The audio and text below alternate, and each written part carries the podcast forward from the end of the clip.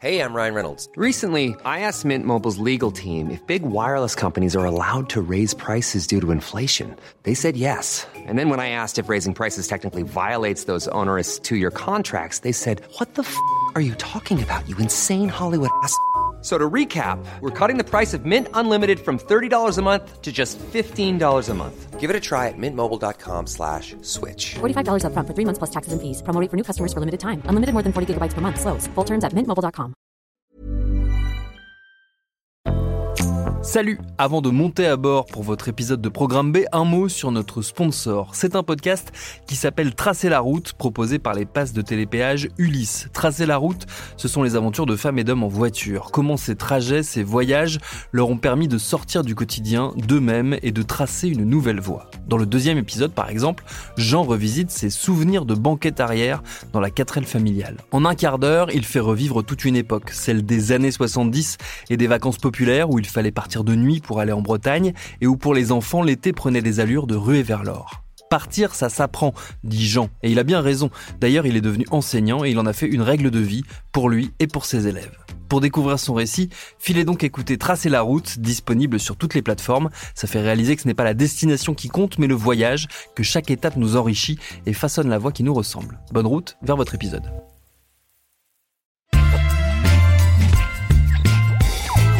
Salut, c'est Thomas Rozek.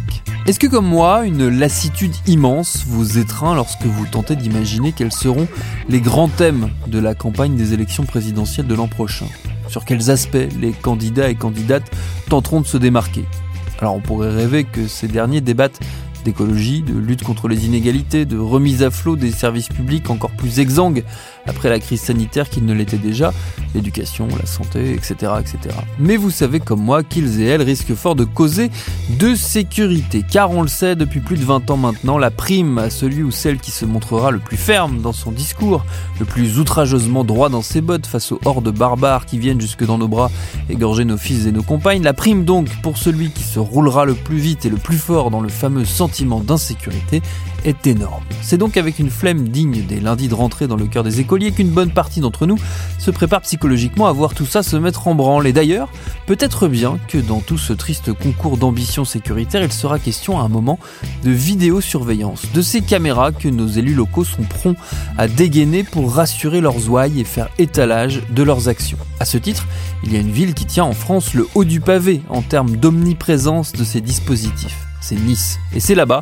que nous emmène la série en quatre volets que signent pour nous Clément Pourré, Clément Le Foll et Vincent Hiver, dont le premier épisode arrive tout de suite. Bienvenue dans Programme B.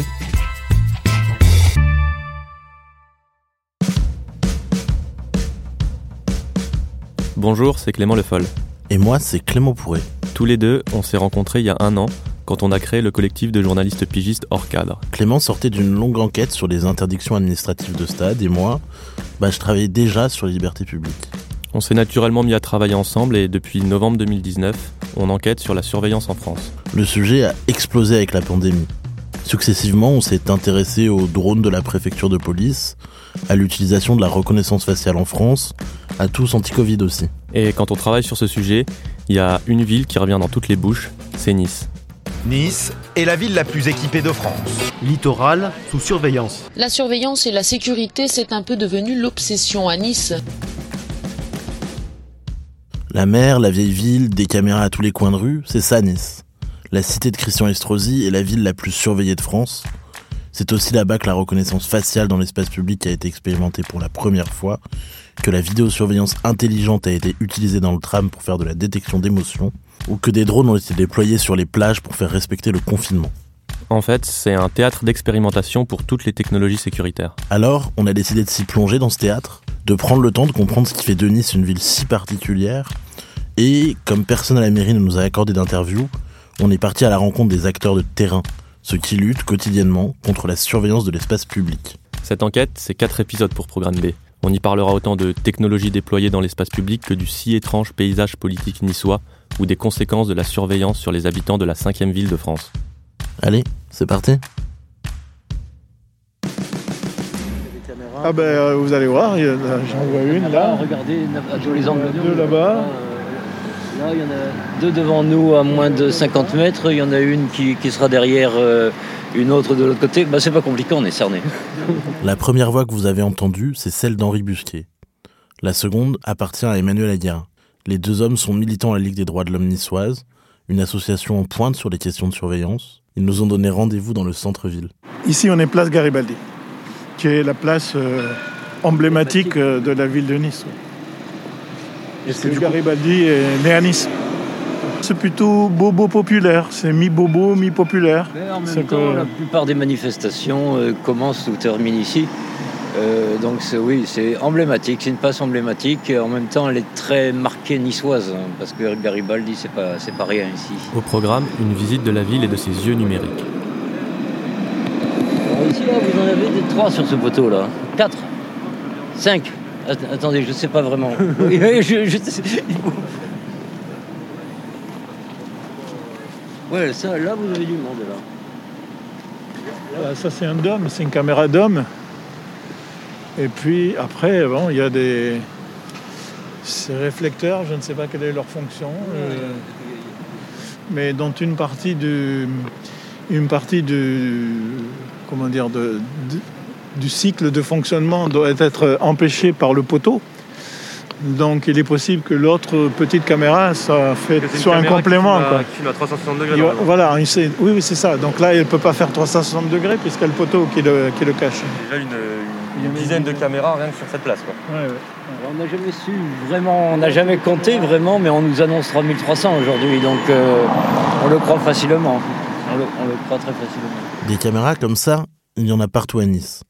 Depuis l'élection de Christian Estrosi comme maire en 2008, elles ont envahi la ville. Chaque année, la collectivité exhibe fièrement les chiffres de ces nouvelles machines. On en compte aujourd'hui 3800, ce qui fait de Nice la ville la plus vidéosurveillée de France. 3800 caméras, ça veut dire une caméra pour 100 habitants.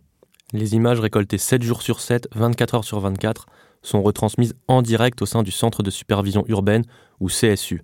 Devant 90 caméras, des dizaines d'opérateurs scrutent en permanence les images à la recherche d'éventuels crimes.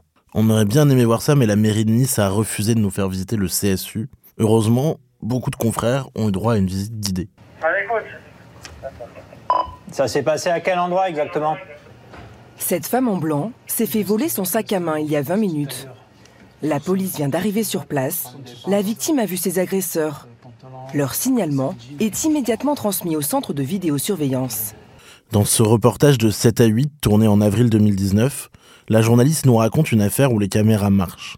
Et il y a tout. Le petit suspense quand la rue où s'est produite l'agression n'est pas vidéosurveillée. La rue où s'est produite l'agression n'est pas vidéosurveillée. Mais à proximité, il y a quatre caméras. Les enquêteurs héroïques qui arrivent finalement à retrouver les suspects, Prenez celle du bas. Je fais la 401. Moi, attends, je vais voir si je les vois aussi. Je les vois, c'est bon, ça y est, ils sont les gars. Ils sont là. Ils ont un sac à la main, donc ça serait ça. Et la démonstration d'un outil très puissant qui peut permettre de rattraper les méchants voleurs. Les voleurs ont réussi à s'enfuir, mais la capture d'écran de leur visage sera transmise à la police nationale. S'ils sont connus des forces de l'ordre, ils pourraient être identifiés, puis interpellés. Le problème, c'est que les caméras partout, tout le temps, ça ne marche pas. En France, plusieurs chercheurs et chercheuses ont travaillé sur le sujet. Laurent Muchelli, dans son ouvrage Vous êtes filmé, enquête sur le bluff de la vidéosurveillance, basé sur des diagnostics locaux faits entre 2012 et 2016, explique que les caméras ne produisent des images utiles que dans 1 à 3% des enquêtes et que l'installation de dispositifs de vidéosurveillance conduit surtout au déplacement de la criminalité. Élodie Lemaire, une chercheuse marseillaise, s'est elle aussi penchée sur les questions de vidéosurveillance en observant pendant un an le travail de ses opérateurs. Elle en a tiré un livre captivant, L'œil sécuritaire, où elle décrit en détail tous les obstacles à son bon fonctionnement.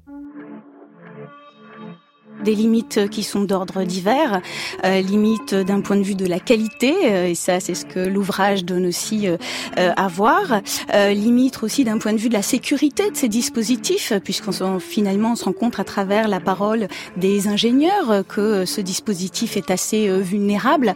Et je cite un ingénieur qui me disait finalement il faudrait des, caméras pour surveiller les caméras, puisque des risques de piratage sont également possibles.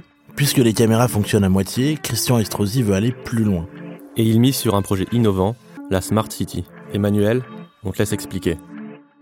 Il y avait la Smart City avant. Ça, a commencé par Smart, City où ils nous promettaient qu'on ne manquerait pas d'électricité à aucun moment, qu'on serait averti des séismes, que, enfin des, des trucs complètement délirants. Quoi. Et euh, ils, où, ils, mélangeaient tout, si vous voulez. Alors pour eux, c'était on centralise tout pour mieux s'organiser, pour organiser ça de façon intelligente, smart.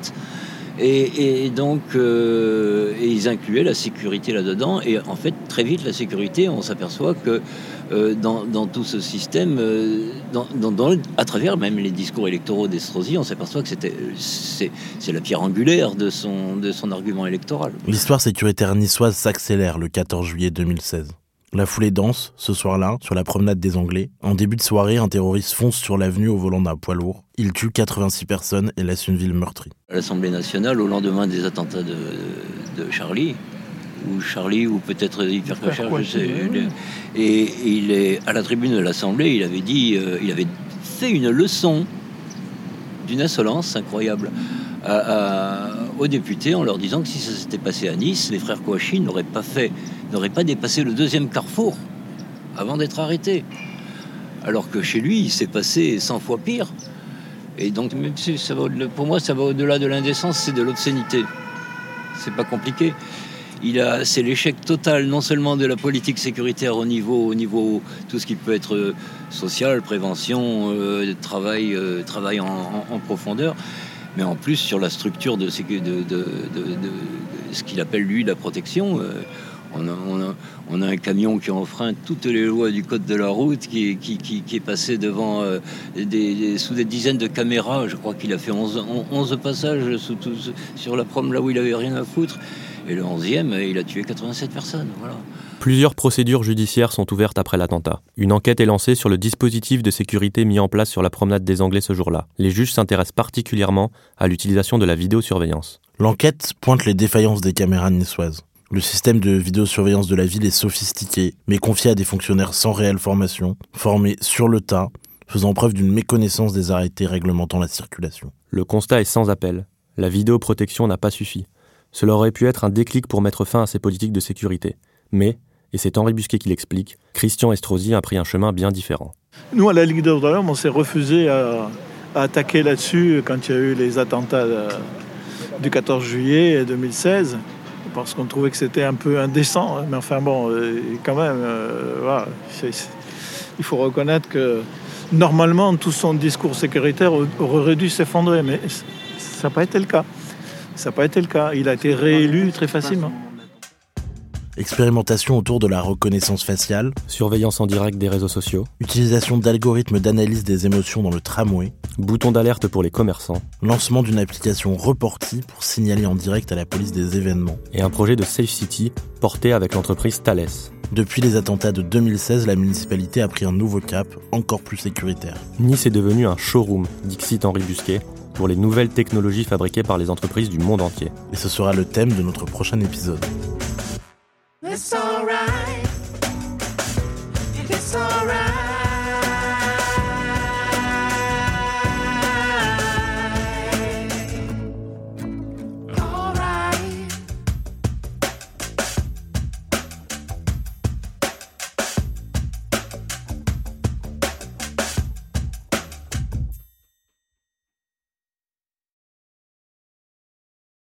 Paris Hilton, Alizé, Justin Bieber, Samina Seri, Geneviève de Fontenay. Oui, ok, vous les connaissez, mais est-ce que vous les connaissez vraiment Vraiment? Bien souvent, on croit savoir deux, trois trucs sur ces personnes, mais en fait, leurs histoires sont bien plus complexes qu'on veut bien nous faire croire. Avec des vies faites de drames, de traversées du désert, de peine et même de trahison. Oui, même de trahison. Tout ça, vous le découvrirez en écoutant Connaissez-vous l'histoire sur toutes les plateformes.